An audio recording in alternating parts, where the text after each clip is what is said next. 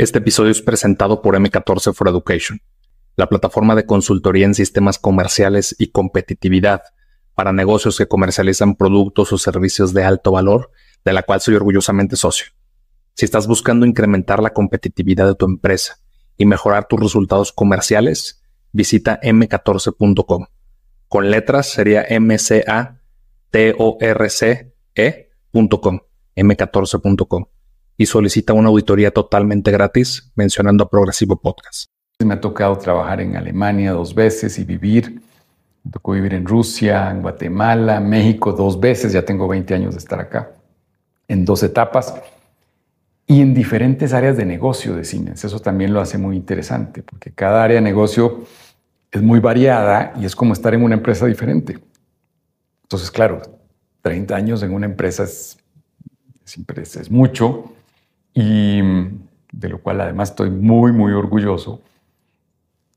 Pero ha sido un camino muy variado, o sea, no es 30 años haciendo lo mismo, sino que eh, trabajando desde, eh, desde telefonía, que estuve en el área de telecomunicaciones, eh, hablando de comunicaciones de voz, de datos, de video, después en industria, viendo productos industriales, automatización, he estado en áreas de de trenes, metros, o sea, cosas que hablas de un tren y luego hablas de un, motor o, de un interruptor que es tal vez de este tamaño y el otro es un producto enorme. Em, diferentes tipos de negocio, venta de productos, de servicios, de soluciones, de proyectos. Proyectos eléctricos estuve también en el área eléctrica o edificios inteligentes. Em, y, y, digamos, todo es un, es un aprendizaje porque son tipos de negocio, tipos de, de empresa diferentes. Y además, países distintos, y eso lo hace todavía más, más enriquecedor.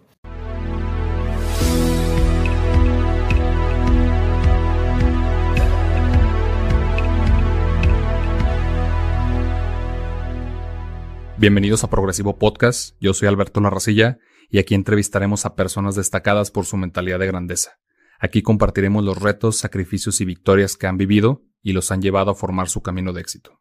Hoy tenemos como invitado a Alejandro Preinfalk, director general y presidente de Siemens para México, Centroamérica y el Caribe, además de su cargo como vicepresidente ejecutivo de Industrias Digitales.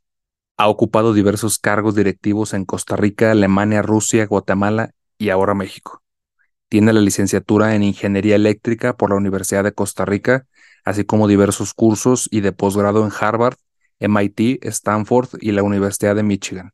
Alejandro es presidente de la Comisión México 4.0, además de ser presidente de la Cámara México-Alemania de Comercio e Industria, es miembro del Consejo de Empresas Globales SEG y mentor y panelista de Endeavor México, además de ser parte del Consejo Latinoamérica Bahrein, la Asociación de América Latina.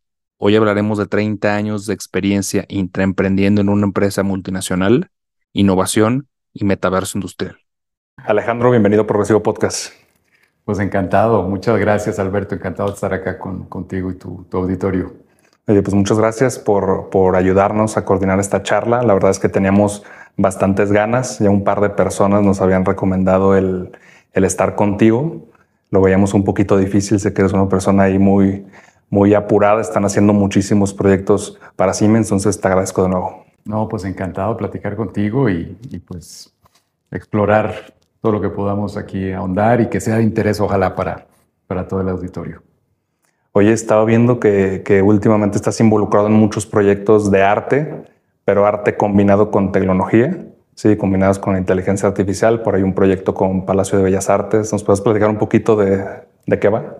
Pues sí, tuve un reto hace, hace unos meses de que, digamos, recondicionamos el, las oficinas y, resulta que mi oficina, que es aquí donde estamos, tengo una pared blanca atrás y, no sabía cómo, cómo llenarla. Y quería algo tecnológico, pero algo mexicano. Y entonces, eh, pues estuve buscando eh, opciones y, no encontré ninguna que tuviera esa combinación. Entonces, me puse yo mismo a, usar herramientas de inteligencia artificial para generar imágenes y me interesó muchísimo porque además me encanta la, tecnología. Y, me puse un par de semanas a experimentar con varias herramientas y ver cómo combinaba colores, técnicas. Y al final, al final sí, me decidí por, por cuatro, cuatro imágenes, cuatro cuadros que, que resultaron pues, lo que usé para decorar aquí en mi oficina. Entonces son, son motivos mexicanos, tecnológicos, porque pues, los hice yo, pero con, pues, con herramientas de inteligencia artificial. Entonces fue algo muy, muy interesante, muy divertido también de, de probar de primera mano qué es lo que se puede hacer con, con la tecnología que tenemos ya hoy. Sí, porque muchas veces ya estamos hablando de tecnología, inteligencia artificial, pero no lo vemos a veces tan palpable como estas herramientas de primera mano. Tú tienes pues, ya más de 30 años de experiencia en, en Siemens y obviamente pues, es una empresa de tecnología, pero me gustaría saber de dónde vino eh, cuando eras niño, cuando eras adolescente o, qué incentivo, de dónde despertaste este interés por la ingeniería, por la tecnología. Sí, buena, buena pregunta. O sea, yo eh, bueno, crecí en Costa Rica, estudié eh, allá y siempre he sido una persona muy curiosa. Siempre me ha gustado experimentar, explorar, me encanta conocer cosas nuevas. Y esto lo encontré en dos campos y fueron cuando estaba terminando la preparatoria eh, fue mi, mi, pregunta, mi disyuntiva principal, si estudiaba, si me iba por el lado de ingenierías o por el lado de medicina, que también es un campo apasionante para, para aprender y explorar. Al final me decidí por, por la ingeniería, eh, por el impacto que puedas tener, no solo en las personas como la medicina, sino también en comunidades, industrias, países, eh, y donde también está evolucionando mucho la tecnología. Y fue, y sigue siendo un campo apasionante. O sea, desde el día uno, desde antes de que empecé en Siemens, hace, pues sí, hace 30 años, desde que empecé la carrera, eh, ha sido un constante aprender, o sea, sin, sin parar. O sea, no, nunca, nunca pretendí que terminaba la carrera y se terminaba el aprendizaje, sino más bien ha sido un aprendizaje de por vida. Y las cosas que veíamos en ese tiempo, pues han, han evolucionado mucho. La misma empresa, o sea, se ha reinventado muchas veces y, eso me motiva mucho, es una de las cosas que, me llena el ser curioso y tener un campo tan vasto como, como la tecnología que tenemos para seguir aprendiendo. Oye, ¿y, por qué tenías ese, como, esa disyuntiva entre ingeniería y medicina? ¿Había algún médico en tu familia o, o, de dónde vino? O sea, ¿por qué no una licenciatura, negocios? O sea, ¿por qué esas dos? Mira, médicos Hoy sí hay médicos. Mi hermana menor es cardióloga, pero en el momento que yo iba a tomar la decisión, pues no, ella no, no había empezado su estudio. Entonces, realmente no tenía, no tenía el caso. Eh, y por el lado de ingeniería, eh, mi papá sí tuvo la combinación de, ingeniería y, negocios, administración de negocios. Entonces sí tenía un poco el ejemplo de él en esos dos campos. Eh, pero yo creo que, que más que eso fue, fue la propia curiosidad. O sea, siempre me ha, me ha encantado los campos, eh, la innovación aplicada. Y entonces aplicada, sí, por un lado en salud y por el otro lado en, en tecnologías de impacto. O sea, de, como ahora llamamos en cines, tecnología con propósito. O sea, que puedas ver el impacto. Es más, desde que, desde que estaba estudiando, eh, Siemens para mí siempre había sido como, como la empresa aspiracional, eh, líder de tecnología, y, solicité la oportunidad de hacer mi tesis de graduación, el proyecto de graduación de ingeniería eléctrica en Siemens, en Costa Rica. Y me abrieron la puerta. Me dijeron, sí, no, no, te, no tenemos presupuesto para pagarte como, como becario, pero sí, con mucho gusto puedes ir al laboratorio de automatización y hacer tu, tesis. Y y tuve la oportunidad de programar un sistema de control para una planta cementera. Y, esa era mi tesis de estudiante de, ingeniería, que al final lo presenté y bueno, me gradué. Pero la mayor satisfacción fue que ver que después ese proyecto se implementó en una, en una cementera real para controlar un proceso. Entonces fue, o sea, como estudiante fue, fue una satisfacción tremenda. Y cuando terminé la carrera, pues me encantó la empresa. Intenté eh, conseguir una vacante y me dijeron que no había vacantes en el área donde yo había estado, que era automatización industrial. Y a las tres semanas me llamaron de que había una vacante, pero en otra área, en telecomunicaciones. Estaba relacionada también a la carrera que había estudiado. Entonces dije, bueno, no es lo mismo donde había estado, pero eh, pues es la misma empresa, es tecnología y, me gustó la opción y empecé con, empecé con Siemens en ese momento. Entonces fue una apuesta, claro, hace, hace ya un buen rato en Costa Rica, pero, pero ha sido un viaje impresionante, o sea, constante, constante aprender cuando era estudiante de automatización, después en, telecomunicaciones y desde allá para acá pues he cambiado ya muchas, muchos campos, muchas áreas y lo más apasionante es ver que Siemens sigue evolucionando. Es más, esta misma semana se anunció una, una colaboración con Microsoft para desarrollar lo mismo que usamos hoy con ChatGPT, pero para industria y que se llama copiloto industrial. Entonces puedes hablar con una máquina, interactuar, programarla eh, con un lenguaje natural, sencillo, eh, y cosas que son aplicaciones impresionantes que facilitan la vida. O sea, todos los días podemos ver algo, algo nuevo. Entonces yo creo que ha sido una de las cosas que a mí me motivan, o sea, seguir aprendiendo tecnología con impacto, con propósito eh, pues es lo que, lo que me motiva a levantarme todos los días desde hace un buen rato eh, y, y, ver el impacto que creamos en los, en los, clientes, en las industrias, pues también. Yo creo que ha sido eso, o sea, la curiosidad que me movió al campo de ingeniería y que en su momento me tenía con la pregunta si medicina o, o ingeniería.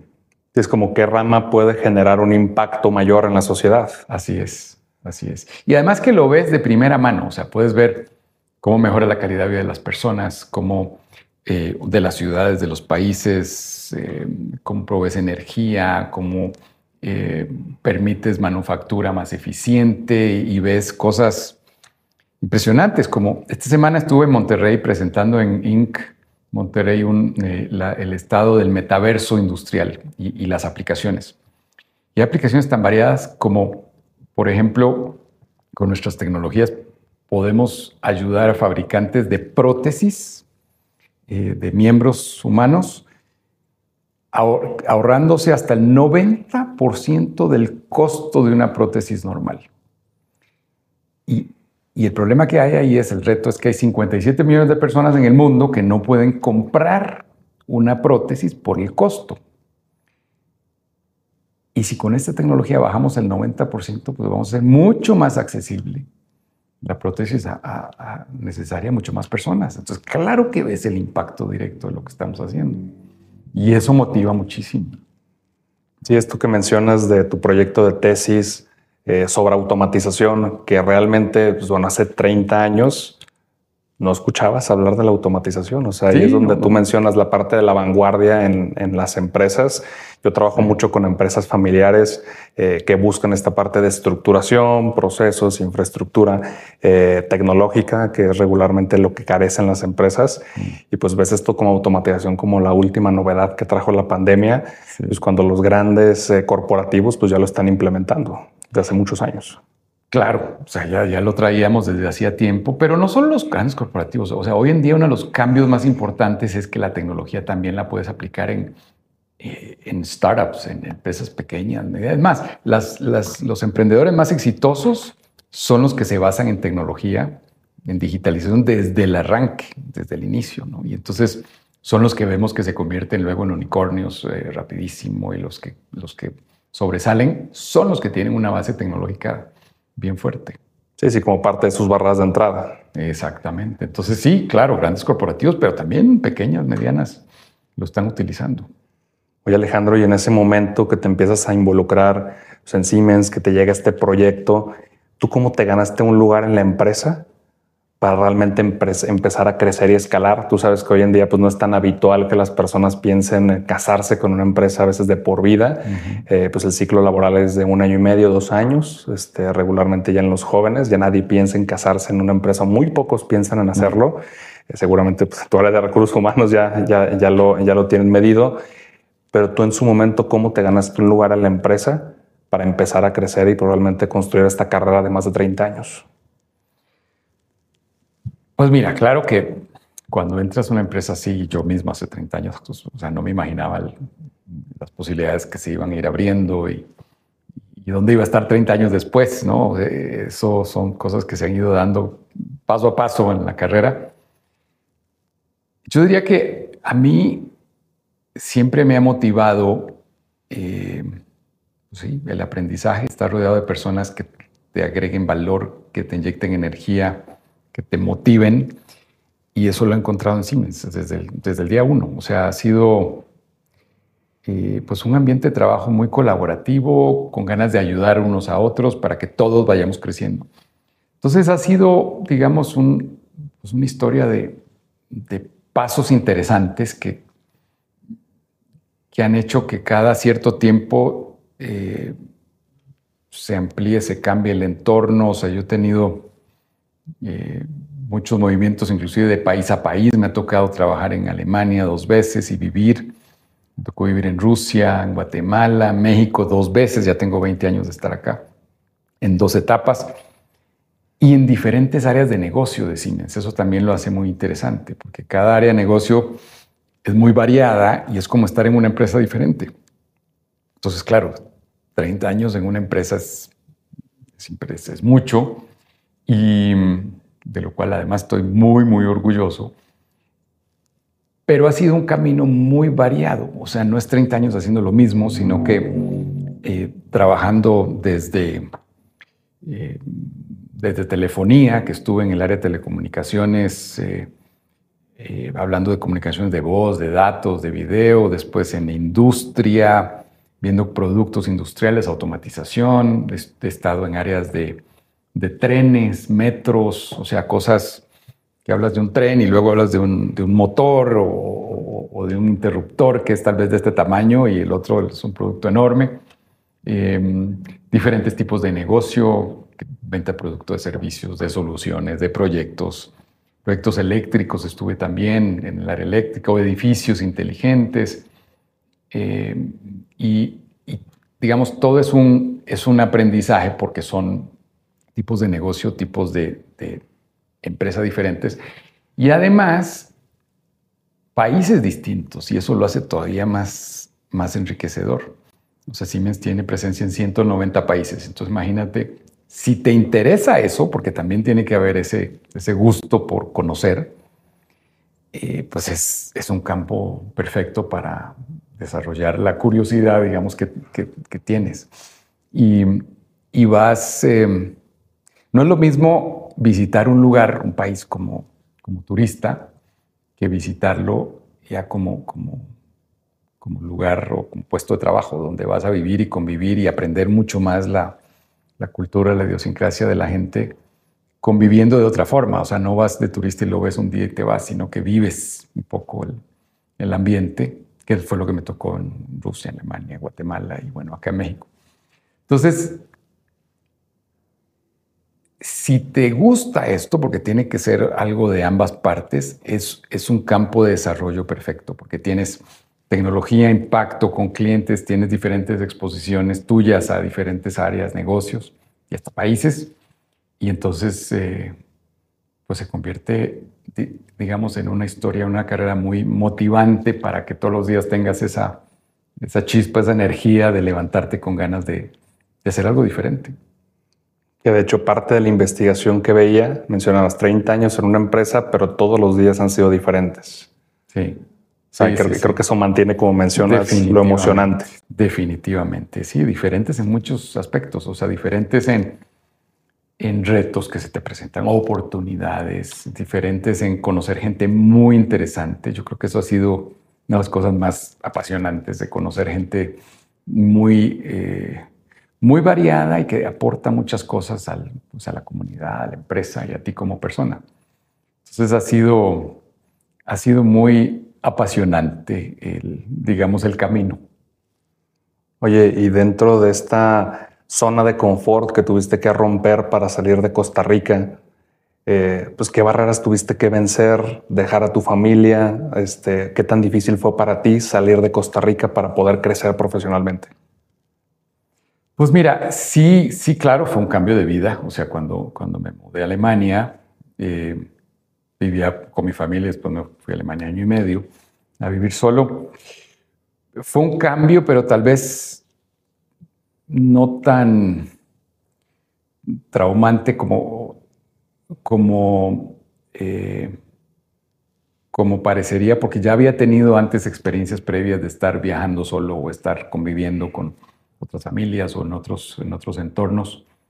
Yo estuve, bueno, he estado toda mi vida muy relacionado al deporte eh, y estuve, estuve en la, bueno, estuve en equipo de natación, después en la selección de, Costa Rica mucho tiempo y entonces nos tocaba pues, competir y vivir en, diferentes países y, entonces tenía esa exposición previa y bueno, en varios deportes. He estado hasta, hasta participé en unas Olimpiadas de, invierno por Costa Rica, eh, en esquí, o sea, diferentes disciplinas que me han dado esa exposición a estar, o esa experiencia, digamos, a estar fuera. Entonces no fue un paso tan difícil de tomar el vivir solo, aunque pues sí, sí fue algo, fue algo diferente en su momento, ¿no? Pero, pero digamos que ya tenía la experiencia previa. ¿Y tuviste en algún momento esta sensación que a veces nos da cuando vamos a vivir a otro país? de soledad? ¿En algún momento te sentiste solo? Mira, sí extrañas, sí extrañas sobre todo las personas. Pues, en mi caso, tengo tres hermanas menores, mis papás eh, en Costa Rica. Y claro que las extrañas, y más, y bueno, y amigos de, toda la vida, de la escuela y todo, por supuesto. Pero me ha tocado la suerte de conocer gente maravillosa en, todos los lugares donde, he estado, especialmente en esa primera experiencia afuera, cuando me fui a Alemania, eh, que hasta el día de hoy seguimos siendo amigos muy cercanos. Y, y eso hizo que, que la experiencia fuera muy enriquecedora, o sea, no, que no fuera una soledad, no fuera soledad del todo, o sea, sí extrañar cosas, porque claro que quieres y tienes apegos, eh, pero pero tiene la ilusión de vivir nuevas experiencias con, pues, con nuevos amigos, con, nuevos conocidos que, te van abriendo puertas y vas conociendo cosas que jamás te imaginabas. Entonces, sí he tenido esa suerte de, de pues, conocer grandes personas que, y, desarrollar amistades de muchos años.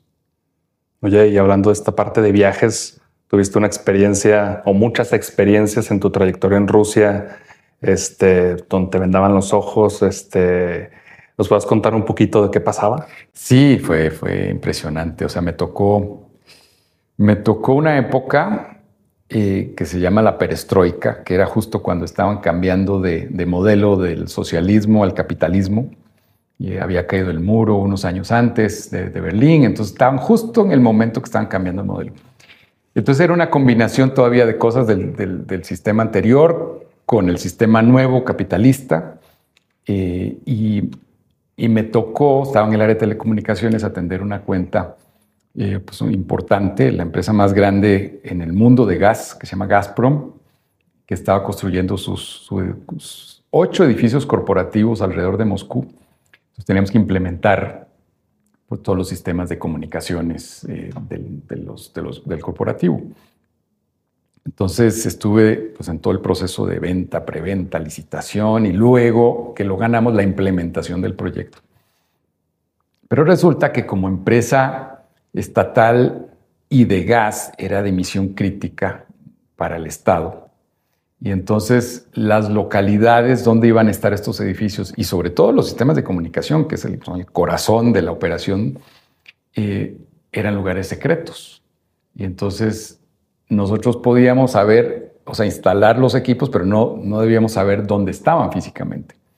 Entonces sí, lo que pasaba era que nos recogían en las oficinas de, Siemens, nos, vendaban, nos ponían una capuchita, digamos, y nos, y nos llevaban en, coches para poder inspeccionar los lugares de instalación de los equipos, porque teníamos que hacerlo, pero no podíamos saber exactamente la ubicación por seguridad nacional. Entonces, claro, llegabas y te bajaban al sótano o al lugar donde ibas a instalar y ahí, ahí podías ya ver, medir, hacer las pruebas que, querían, que querías y luego de vuelta era lo mismo, te volvían a encapuchar y ibas de vuelta para, para donde querías que te llevaran, ¿no? O sea, y era una experiencia, pues sí, digamos, diferente, ¿no? porque no te lo imaginas. Y cosas que ni te la imaginas vivir en, en otros países, ¿no? O sea, yo eso, eso fue una sorpresa total. Y, digamos, sin ninguna mala intención, era simplemente que era un lugar secreto para, para el gobierno por la importancia de la empresa. Y entonces, pues nos tocó, o sea, me tocó vivir eso que jamás me lo hubiera esperado ni como parte de... ¿te advirtieron que iba a pasar o fue sorpresa? Fue sorpresa en su momento, o sea, claro que cuando nos fueron a, recoger las oficinas de Siemens dijeron, bueno, miren, es un lugar secreto, no pueden saber. y, pero sí queremos que vayan porque tienen que asegurar que el lugar está bien para la instalación que queremos hacer. Entonces vamos a hacer esto y esto y los vamos a llevar vendados y, bueno, pues sí, o sea, nos tocó, nos tocó esa experiencia. Claro que me sentía seguro todo el tiempo y no, era una experiencia traumática, pero eh, por supuesto que no lo esperaba. O sea, no lo esperaba para nada. Entonces, Sí, es una anécdota interesante y era, era parte del reflejo de este cambio de régimen que estaba, por el que estaba pasando Rusia, ¿no? de socialismo a, capitalismo. Entonces era una época bien interesante. O sea, creo que esto es lo que mantiene de todos los días son diferentes, pues creo que sí lo, lo estuviste viviendo desde joven. No, no, totalmente. Sí, sí, en ese momento yo tenía 23, 24 años, o sea, para vivir ya eso. Eh, y, y en una cultura bastante diferente a la que estaba acostumbrado. Eh, fue, fue toda una experiencia. Oye, y el hecho de que estuvieras viajando tan continuamente entre país y país, eh, ¿eso ha afectado de alguna forma como tus relaciones personales, sociales, eh, de familia, de relaciones afectivas? O como una persona que, que a mí me gusta también mucho viajar, pero muchas veces sí mido el qué tanto puedo abandonar a mi familia, eh, amigos, eh, o qué tan irresponsable obviamente estoy siendo también con ellos. Claro. Este, de tu parte, ¿cómo lo viviste? Claro, claro, claro. Bueno, esa específicamente cuando viví en Alemania y luego en Rusia, estaba soltero, eh, o sea, no, no, tenía, no tenía familia directa. Claro que tuve que abandonar a mis papás, a mis, a mis hermanas y eso, pero digamos ya había terminado mi carrera, era un paso natural y era temporal, entonces luego regresé. Y, el resto, cuando vine a Guatemala, México y todo, pues ya, ya me vine con mi familia, o sea, mi esposa, mis hijos, y, y a la medida que fuimos cambiando de país, pues fue creciendo la familia. Hoy tengo tres hijos y mm, los últimos dos nacieron ya aquí en, México, son orgullosamente mexicanos. Y entonces, eh, o sea, no ha sido, no ha sido una experiencia en solitario, digamos, todo el, camino. Claro que hoy en día que estamos viviendo acá, hago viajes por negocio y, muchas veces, claro, me toca, me toca ir solo. Pero son viajes, viajes cortos, o sea, no es que estoy cambiándome de país. este, y, y siempre ha sido, digamos, una experiencia enriquecedora. Y el estar cerca, por ejemplo, hablando de amigos, me pasa mucho que, que eh, no necesitamos o, no necesito estarnos viendo muy frecuente o muy seguido con amigos de Costa Rica, por ejemplo, eh, para que cuando nos volvemos a ver sintamos que no nos hemos dejado de ver nunca.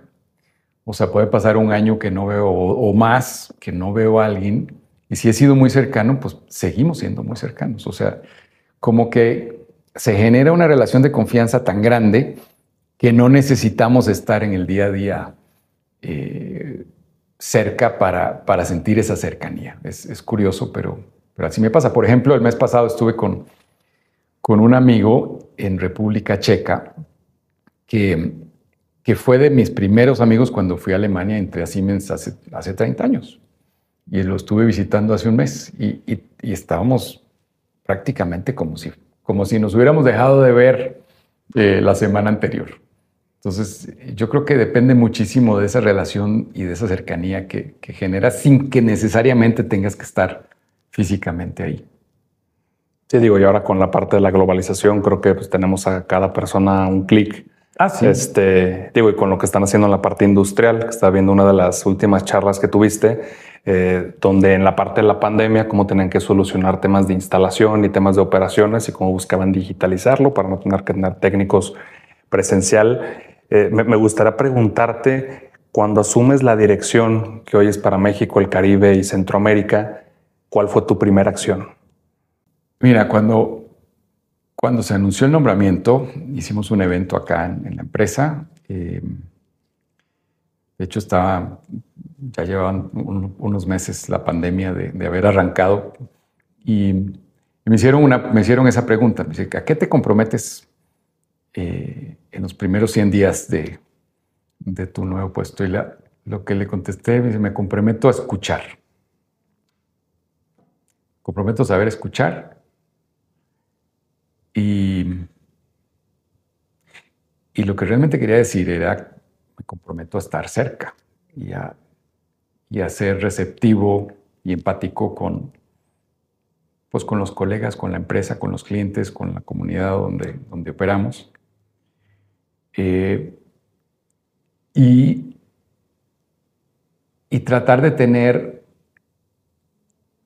o de estar junto con todos en el mismo barco. O sea, no necesariamente porque me ponen el puesto de CEO pretendo yo tener todas las respuestas y las soluciones y las mejores estrategias. Eh, soy fiel convencido de que esto es un tema de el éxito o fracaso de una organización depende del equipo. Y entonces, eh, en ese sentido, por eso me comprometí a escuchar. Y, escuchar significó que en los primeros 12 meses después de que me, de que me nombraron, ya estábamos en pandemia total. O sea, yo empecé en julio y la pandemia empezó en marzo del 2020. Pero los primeros 12 meses tuve charlas en círculos pequeños de 10, 15 personas con todos los colaboradores de la empresa, con cada uno de los colaboradores. Y pude hablar y intercambiar opiniones con todos. Y, eso es pues, la primera vez que sucedía en, la empresa, tener esa cercanía directa, y fue, pues, fue uno de mis compromisos, para mí más importante desde el primer día. Y es ese estar cerca, escuchar lo que, no, lo que hizo a mí y bueno, a toda la organización, estar muy empáticos, muy sensibles, ayudar muchísimo a todos los colaboradores durante la pandemia, con toda la problemática y los retos que tuvimos en el país de, de eh, pues, enfermedades, eh, vacunación, no solo de los colaboradores, muchas veces de las familiares de los colaboradores también, también, también estuvimos cerca. Y poder o sea, y lograr continuar las operaciones, porque no cerramos nunca, estuvimos siempre a la par de nuestros clientes en, todo en toda la pandemia como industria crítica, en nuestras fábricas, en nuestras operaciones de venta, de servicio, dándole servicio a la industria para que pudieran seguir fabricando eh, alimentos, bebidas, etc. Y, y me llenó mucho orgullo ver la satisfacción después de todos los colaboradores y el agradecimiento, o sea, la gratitud de todos de, que la empresa en forma genuina eh, se estaba preocupando del bienestar de todos. Pero pues, muchas veces em, empecé, por, empecé por ahí, o sea, estando cerca yo mismo de, pues de, la mayor de todos, básicamente. O sea, en 12 meses le dimos toda la vuelta a la organización y pude tener esa retroalimentación valiosísima de, toda la, la organización que curiosamente la pandemia ayudó a poder hacer eso posible, porque por conexiones remotas, o sea, por videoconferencia, eh, se hizo posible hablar con todos en México y con todos en Centroamérica sin tener que estar viajando y coincidir en el mismo lugar. Entonces, la pandemia más bien ayudó a hacer esa comunicación posible. Sí, digamos que ayudó a acelerar ¿no? el, el proceso natural pues, de comunicarnos Exacto digo, siendo una empresa solamente nativa digital, pues a subirse ahí al barco. Sí, no, no, totalmente. Bueno, y claro, a nivel de operaciones pasó lo mismo. Los clientes, o sea, tuvimos un aumento de solicitud de, apoyo remoto a todas las operaciones de, nuestros clientes, las plantas, eh, para poder asegurar la continuidad, la calidad en forma remota enorme, o sea, con nuestro centro de expertos dando apoyo remoto a, las fábricas, a las plantas de los clientes tuvimos un aumento como de 500% de, webinars y cursos remotos de tecnología para habilitar a los clientes también que pudieran hacer lo mismo. Eh, en fin, tuvimos un cambio de la noche a la mañana en, requerimientos y en apoyo y en servicio remoto. Lo bueno es que nosotros desde muchos años antes ya habíamos eh, creado la infraestructura para el trabajo remoto eh, para trabajar en forma móvil desde donde estuvieras, con, con nuestros, en nuestras operaciones y con nuestros clientes también.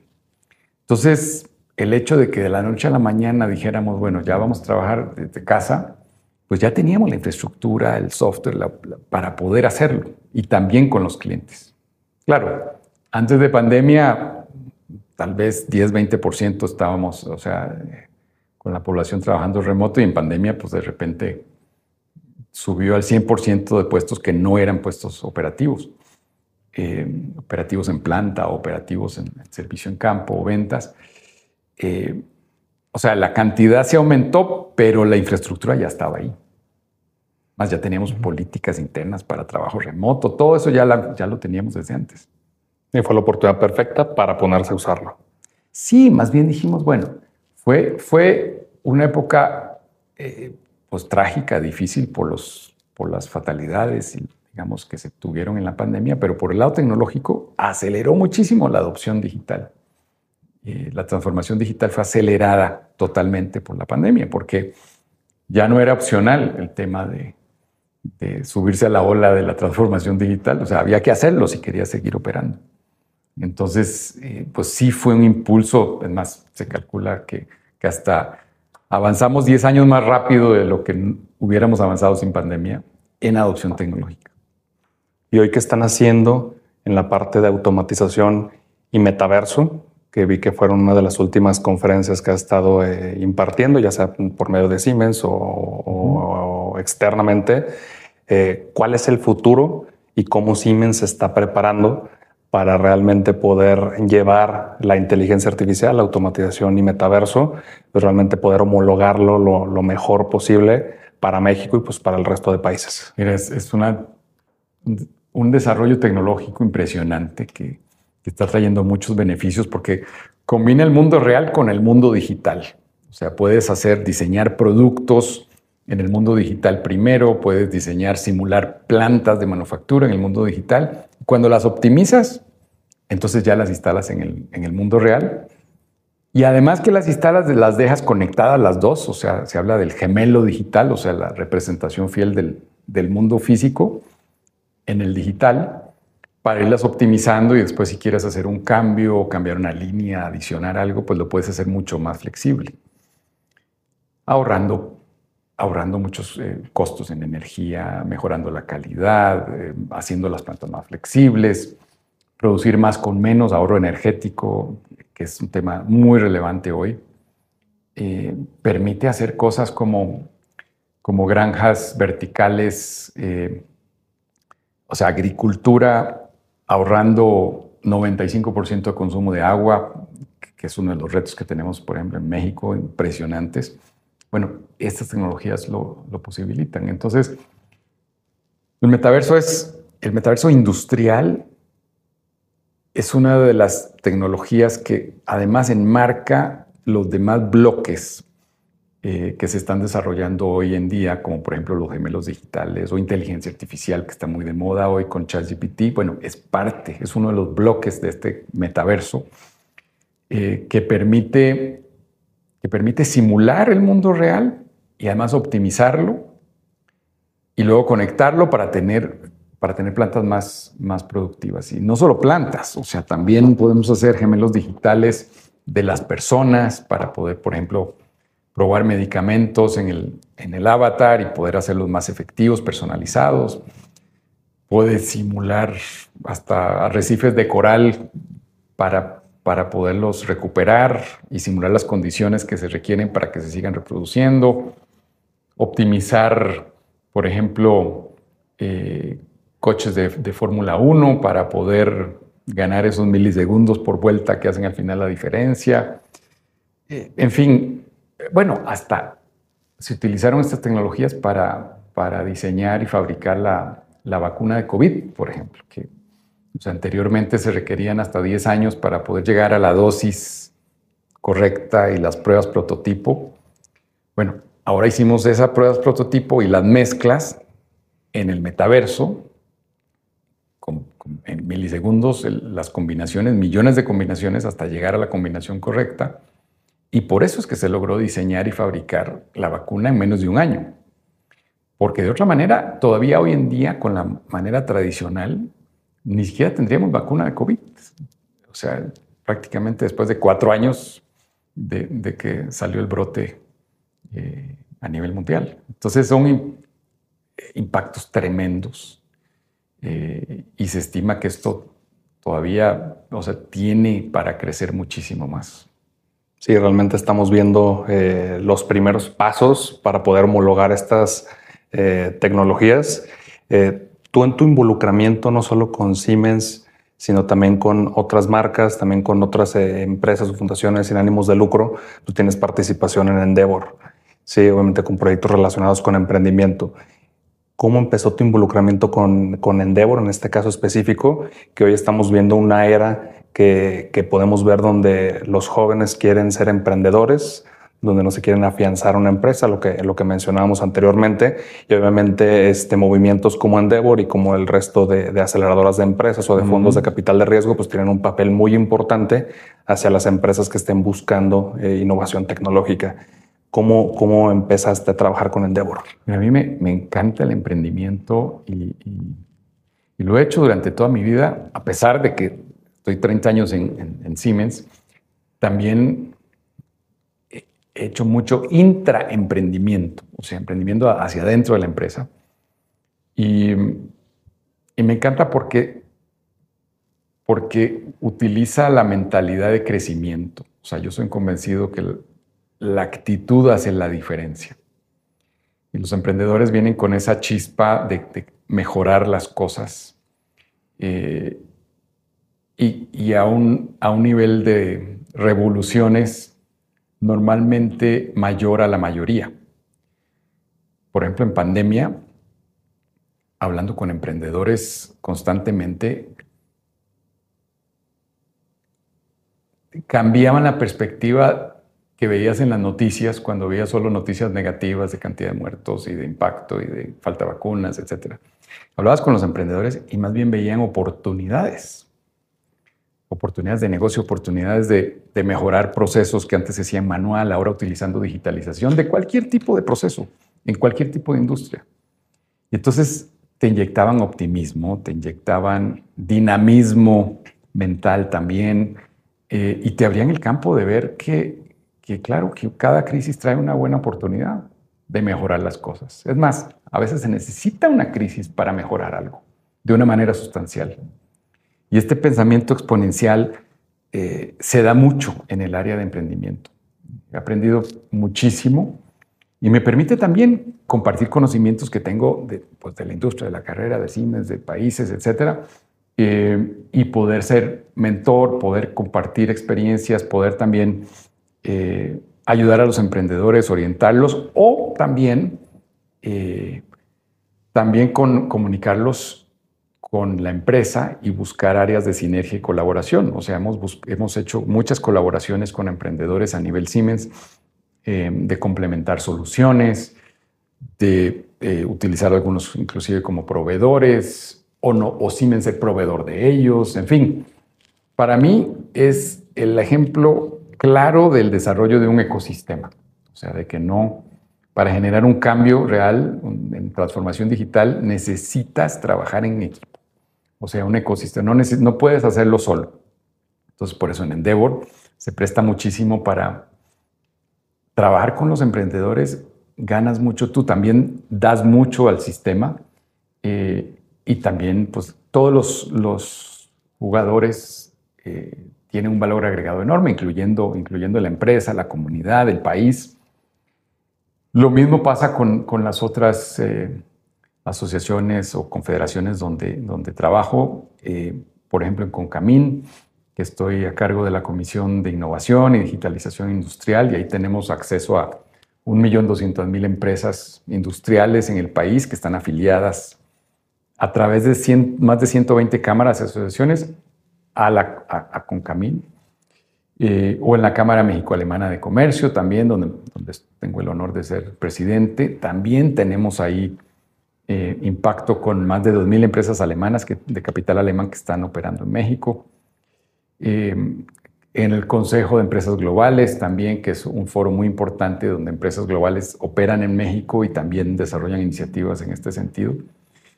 Y y yo soy convencido de que el, impacto se multiplica si lo, si lo hacemos en equipo. Por eso es que menciono muy seguido, el, paso del ecosistema al ecosistema. Eh, estoy convencido que esa es la manera de, de generar mayor impacto.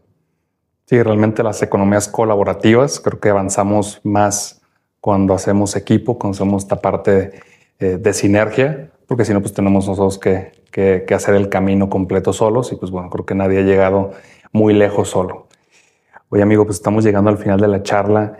Me gustaría preguntarte en todos estos años de trayectoria, no solo profesional, sino de vida, ¿con qué lección te quedas que realmente te haya cambiado y te haya convertido en la persona que eres hoy?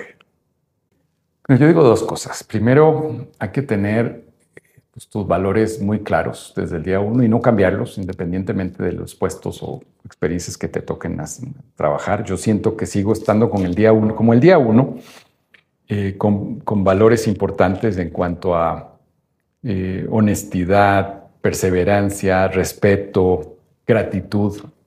Eh, y en ese sentido yo me siento muy claro que soy, o sea, soy el mismo, me siento el mismo desde el día uno hasta 30 años después. Y lo otro es mantener esta mentalidad de crecimiento, eh, crecimiento en impacto, crecimiento en conocimientos, en relaciones importantes que te agreguen valor.